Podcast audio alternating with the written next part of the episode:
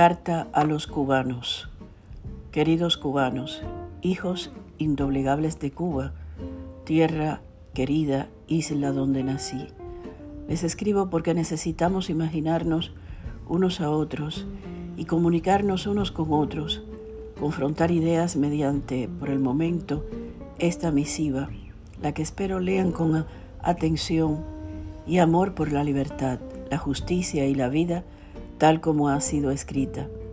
Me dirijo a ustedes como cubana, subrayo, solamente como cubana. Nuestro país posee una bella historia plena de hallazgos, heroicidades, victorias humanas individuales y éxitos dignos que mucho nos han envidiado. Pero a partir de 1959, la consistente y auténtica historia de aquella isla, lejana ahora, de mí que vivo desde hace más de tres décadas en el exilio, al igual que numerosos compatriotas, se transformó en una pesadilla y nos vendieron la mentira de lo contrario, de que la pesadilla había ocurrido antes de aquel año fatídico y que a partir de entonces iríamos a vivir en el paraíso.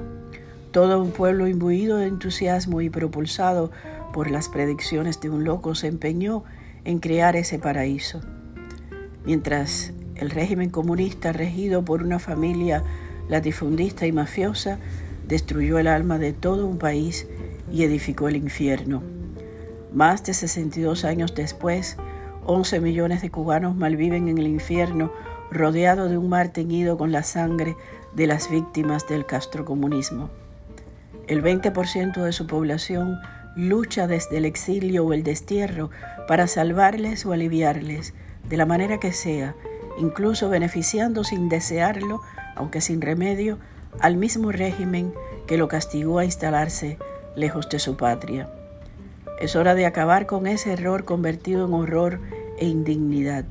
Es hora de expulsar a la tiranía castrista del poder absoluto y de cualquier poder. Es hora de volver a apreciar la vida, a amar la libertad, a entender el genuino sentido de la justicia y de regresar a la verdad y la dignidad de los hombres y mujeres honestos, a la verdad y compasión de Dios. Es hora de honrar a Dios y a la Virgen en nuestros héroes y en el más grande de todos los cubanos, José Martí.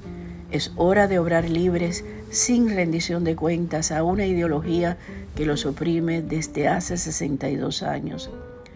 Esa ideología es la social comunista en su variante castro comunista, ha llegado la hora de retornar al orden y la ley de una constitución vigente, la de 1940. Es hora de negar y enfrentar de una vez y por todas al socialcomunismo y de ser libres de pensamiento y de acciones.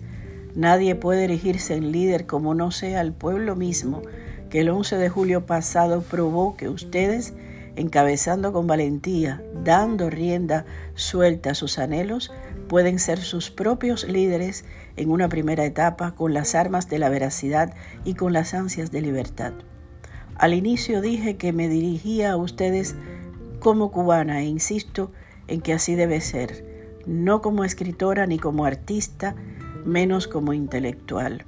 Si en una época me creía intelectual, hoy y con la experiencia que me asiste, puedo afirmar que desprecio bastante esa palabreja que define a tantos cobardes. Los intelectuales sí, bienvenidos sean como seres humanos y como seres cubanos para hacer el bien, pero no para continuar imponiéndonos el tendencioso averno desde sus pedestales de aprovechados proyectos e intereses individuales bajo mascaradas y performance de pacotilla. Los campesinos cubanos han hecho más por la libertad de Cuba que todos estos intelectualillos al servicio del cambio fraude que denunció Osvaldo Payá y que desgraciadamente cada día se hace más evidente. Desde el 2007 no ha habido más que premios y viajes para esos que supuestamente se publicitan y venden como salvadores de la patria, entre comillas, en un auténtico mercadeo de autointenciones banales. Todo para ellos, nada para el pueblo cubano basta ya.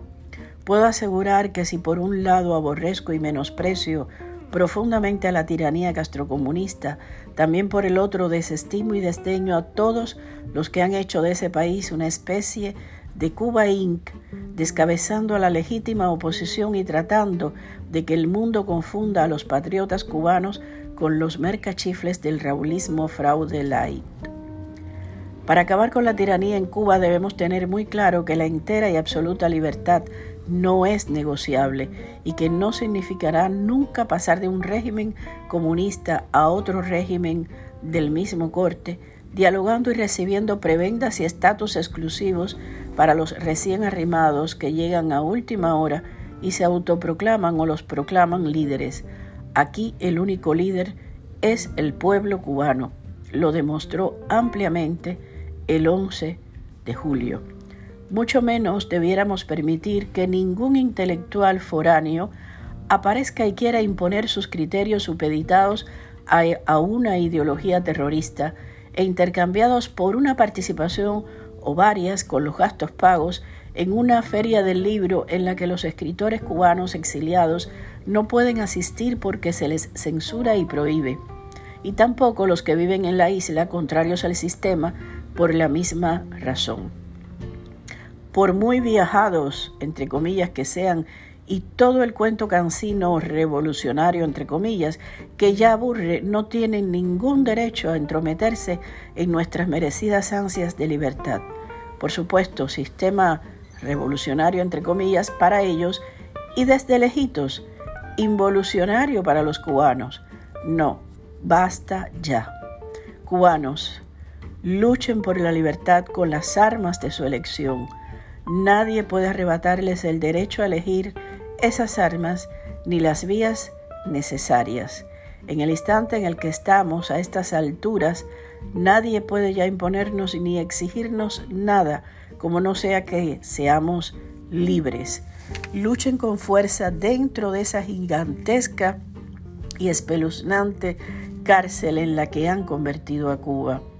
Los cubanos del exilio, los que no podemos regresar a la isla porque nos tienen prohibido el acceso a ella, como es mi caso, los apoyaremos con denuedo. Lo que de ninguna manera apoyaremos ni aceptaremos es el cambio fraude, que incluye el diálogo con los opresores y que nos quieren imponer desde el régimen y desde el gobierno de Joe Biden, Barack Obama desde las sombras y Kamala Harris. Las riendas del destino de Cuba pertenecen y deben estar asidas por las manos de los cubanos que respetan su historia y haciéndolo sabrán enfrentar de manera decorosa y decente el futuro. Viva Cuba libre, viva la libertad, patria y libertad. Soy Valdés. Gracias.